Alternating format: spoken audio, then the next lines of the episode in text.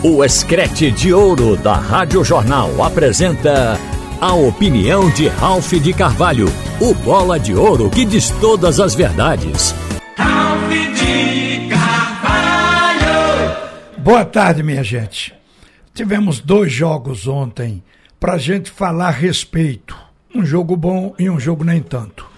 Mas eu vou falar do Santa Cruz porque, a princípio, a gente tem que voltar àquele assunto que o presidente do conselho se disse ameaçado e amedrontado dentro do clube. Para que, pouco a pouco, a gente vá fazendo a investigação e o torcedor entenda o que pode estar acontecendo lá dentro.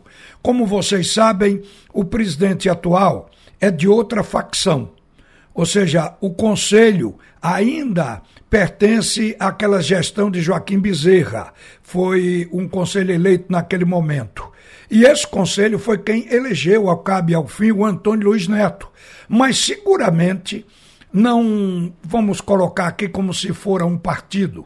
Não são figuras do mesmo partido. O presidente da executiva e o presidente do conselho, do deliberativo do clube. Mas nem por isso eles deixam de ter algo em comum. Ambos são tricolores. Ambos têm que trabalhar pelo clube, porque foram investidos em cargos para isso.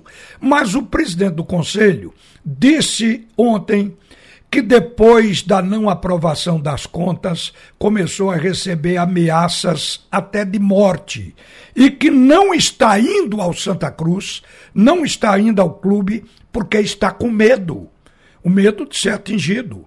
Então a gente viu que isso partiu de torcidas organizadas dentro do clube e que tem facções também.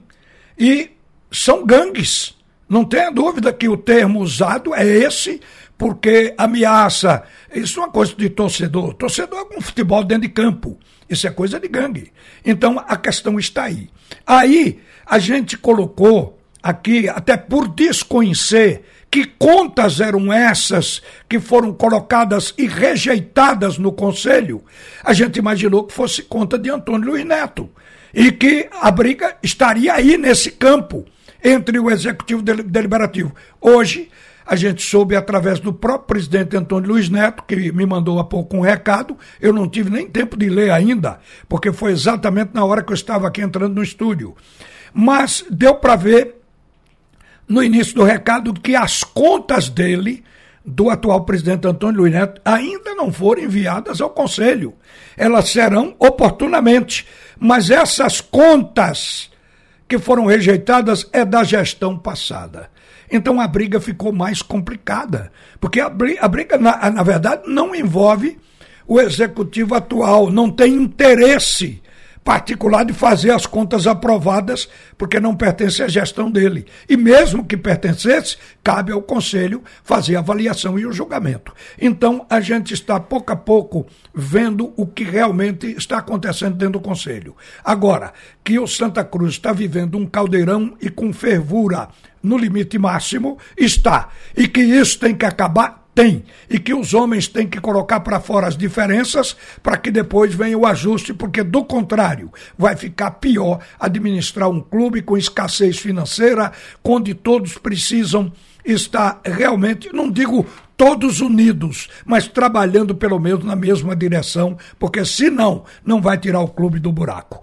A gente vai voltar a isso amanhã, ainda hoje, a esse assunto do Santa Cruz, até entender profundamente o que é que está acontecendo. Agora, gente, jogos de ontem. O Sport jogou uma partida muito boa, porque tem a partida boa e a muito boa. Eu acho que o primeiro tempo até ele foi melhor de ver que o segundo. O, o primeiro tempo foi um bombardeio e o grande herói daquele 0 a 0 do primeiro tempo foi o goleiro Lucas Frigeri, da equipe do Novo Horizontino. Foi o melhor em campo, inclusive no jogo todo, escolhido pela equipe da Rádio Jornal, porque ele impediu do esporte aplicar uma goleada no Novo Horizontino. Mas aí eu me lembrei de uma coisa interessante. Eu dizia que os jogadores que chegaram e que estão aí como reforços citei aqui ontem o Wanderson, citei o Labandeira, citei o, Gustavo Coutinho. Esses jogadores estavam pedindo passagem no time e que alguns outros estavam, inclusive, caindo na sua produção. O que não significa que o jogador não seja bom, é porque o jogador tem fase. E citei Kaique e Juba. Agora, veja, Kaique, Juba, Love fizeram um bom primeiro tempo. Giovanni chutou muito. Ronaldo foi o cara que mais me chamou a atenção. Porque Ronaldo, ele é espécie de patinho feio no time do esporte. Todo mundo acha que Ronaldo não tem esse talento todo. Ontem Ronaldo mostrou uma bola que muita gente desconhecia. Foi o jogador da segunda bola ao lado de Giovanni chutando em gol, finalizando e ajudando na construção do jogo. E no combate também, ao lado de Fabinho. Então eu vi o time do esporte jogar bem, mas vou voltar à questão do ataque e do, e do dispositivo tático. O técnico normalmente joga o Claudinei, e o Claudinei, ele põe o time e ele encontra soluções para o time ganhar. Quer dizer, é um treinador que está cumprindo o seu papel. E muitas vezes não mexe num titular para não, não ferir suscetibilidade. Porque quando ele chegou, o time já estava. Ele não quer ter senões dentro do vestiário. Então, às vezes ele consegue, é mais fácil controlar o que está chegando, quando o cara está querendo ser titular, só você chegou agora, vai ter sua vez. Porque eu dizia, o ataque do esporte está pedindo a presença desses jogadores.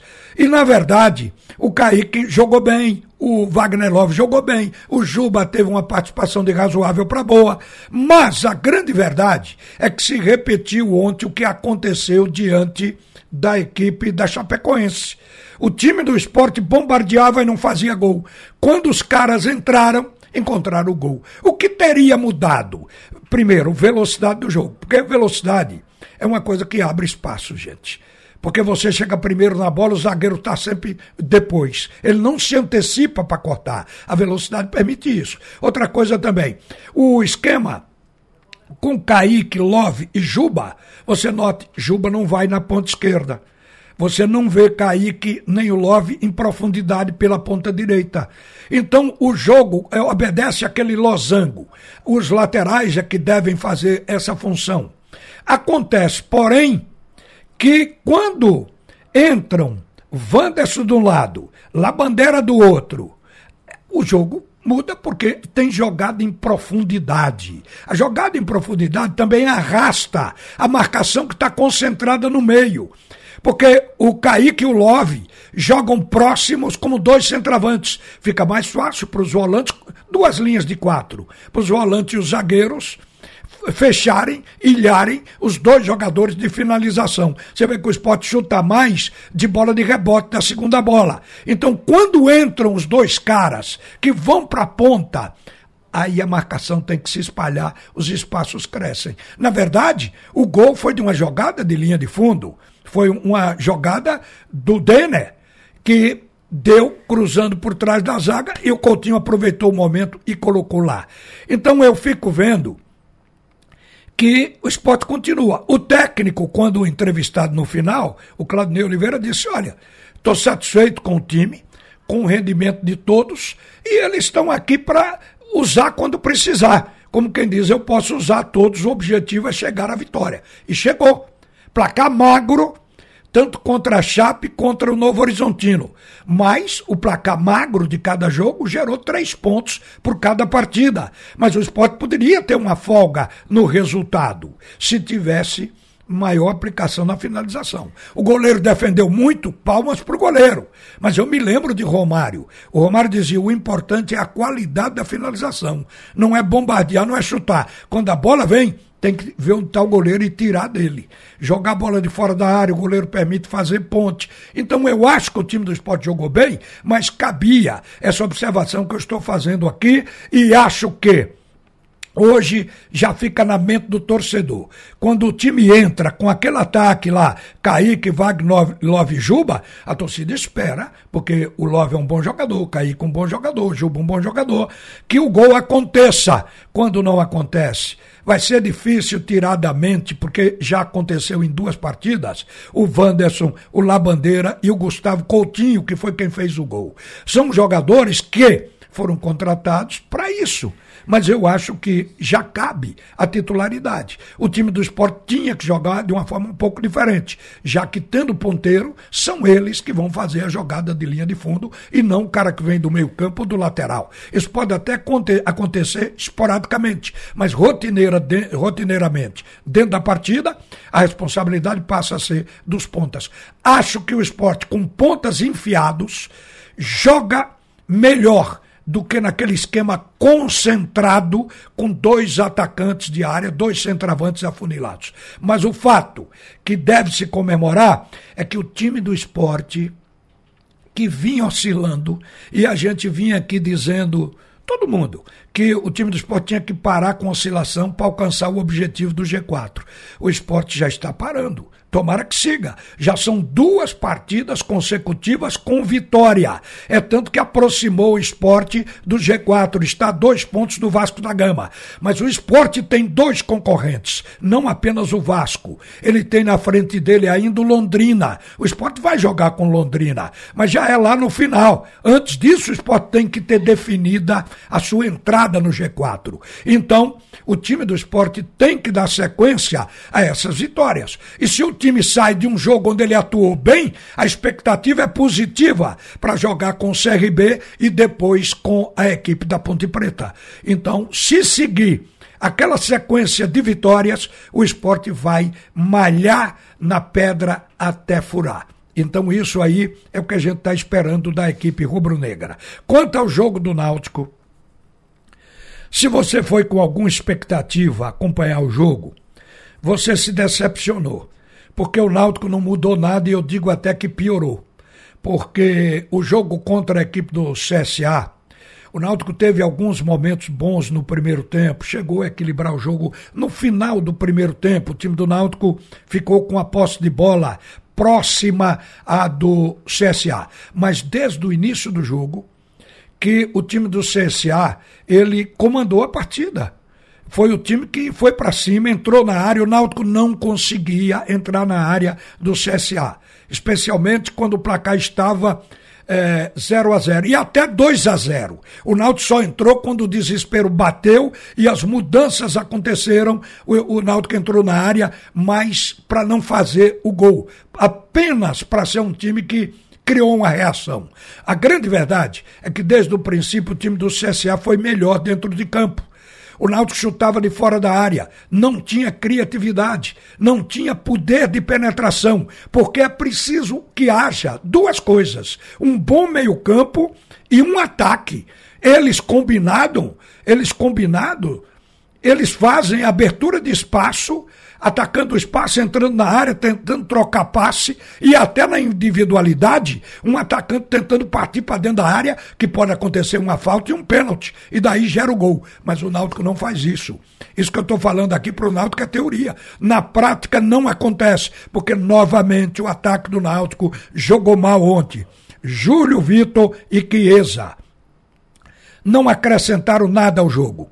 E digo mais para vocês: o, o homem que tentou fazer o possível para o Náutico jogar foi de novo Jean Carlos. Foi a figura de destaque do time, foi Jean Carlos. Jean Carlos era meia, era atacante finalizador e era o jogador quando o Náutico, que o Náutico alternava a marcação alta, depois de si a marcação, na hora da marcação alta, o Giancarlo ia para lá combater os zagueiros. Tanto é que ele levou um cartão que lhe tirou do jogo com o Ituano porque ele cometeu uma falta que não é uma coisa anormal cometeu uma falta na hora que você combate para tomar a bola do adversário. Então, por conta disso, ele acabou recebendo um cartão do Daronco. E aí está fora do próximo jogo. Ao cabo e ao fim, o técnico Dado Cavalcante reconheceu que o CSA jogou melhor e, portanto, mereceu a vitória. O CSA fez um gol dentro dos zagueiros aos cinco minutos e fez outro de contra-ataque. O goleiro lançou a bola, chutou a bola lá para frente, para a ponta direita. Um jogador da equipe do CSA resvalou de cabeça, a bola caiu nas costas da zaga. O Lourenço foi, apanhou a bola, chutou no goleiro do Náutico Jean. Jean defendeu e caiu. Quando caiu, não segurou a bola e jogou a bola para cima. E aí o próprio atacante cabeceou essa bola e botou no fundo do gol. Neste espaço todo, não chegou um zagueiro para ficar atrás do goleiro com o gol escancarado, o gol vazio, porque ele caiu lá. Não chegou ninguém para fechar em cima da jogada. Então é um time que está, inclusive, anestesiado. A gente viu que o Náutico sentiu o primeiro gol. E o segundo gol derreteu emocionalmente o time do Náutico. O Náutico está vivendo uma pressão e isso abala. Quando ele leva um gol na frente, aí o Náutico se entrega com mais facilidade. O Dado Cavalcante percebeu isso ele mudou o time para um 4-3-3, mas aí já estava 2 a 0, não deu para reagir. O Náutico foi para cima, mas também não teve com a pressão qualidade para finalizar. Mas pelo menos jogou melhor com a entrada de Júlio, com a entrada de Evandro, com a entrada dos garotos. O Náutico pelo menos passou até ataque, que não tinha até então no time. A gente não está pegando no pé de ninguém do ataque do Náutico. O Náutico, por exemplo, só tem um centroavante e por conta disso o técnico não ouve o técnico não muda. Ontem a gente sugeria, bota Jean de centroavante, o Jean Carlos, e entra com o Vitor Ferraz para jogar no meio e Souza se aproxima lá do atacante para ver se alguma coisa era gerada a partir dali. Mas o dado não fez assim. No entanto, deixou na coletiva de fim de jogo a ideia que vai fazer uma mudança revolucionária no Náutico para o jogo com o Ituano. Eu quero dizer que o tempo está acabando. O Náutico só tem 11 partidas e ele precisa ganhar 8. Digamos que ele precise de 7 com sete partidas, o Náutico só vai chegar a 42 pontos. Portanto, com oito, ele chega a 45. E aí realmente é o ponto de corte. Qualquer equipe com essa quantidade de pontos se salva do rebaixamento. É a tarefa do Náutico. Será que com este futebol de 50 centavos que o Náutico está jogando, ele tem cacife para bancar sete vitórias? Isso aí é que ninguém está vendo. E por isso, a gente não quer dizer que o Náutico não pode, porque tem pontos ainda, mas o Náutico não está conseguindo. Esse é o fato. Porque o time, ao invés de evoluir, está evoluindo. O time jogou hoje tão mal, jogou ontem tão mal, como jogou contra o Cruzeiro. Uma boa tarde, minha gente. Você ouviu a opinião de Ralph de Carvalho, o bola de ouro que diz todas as verdades.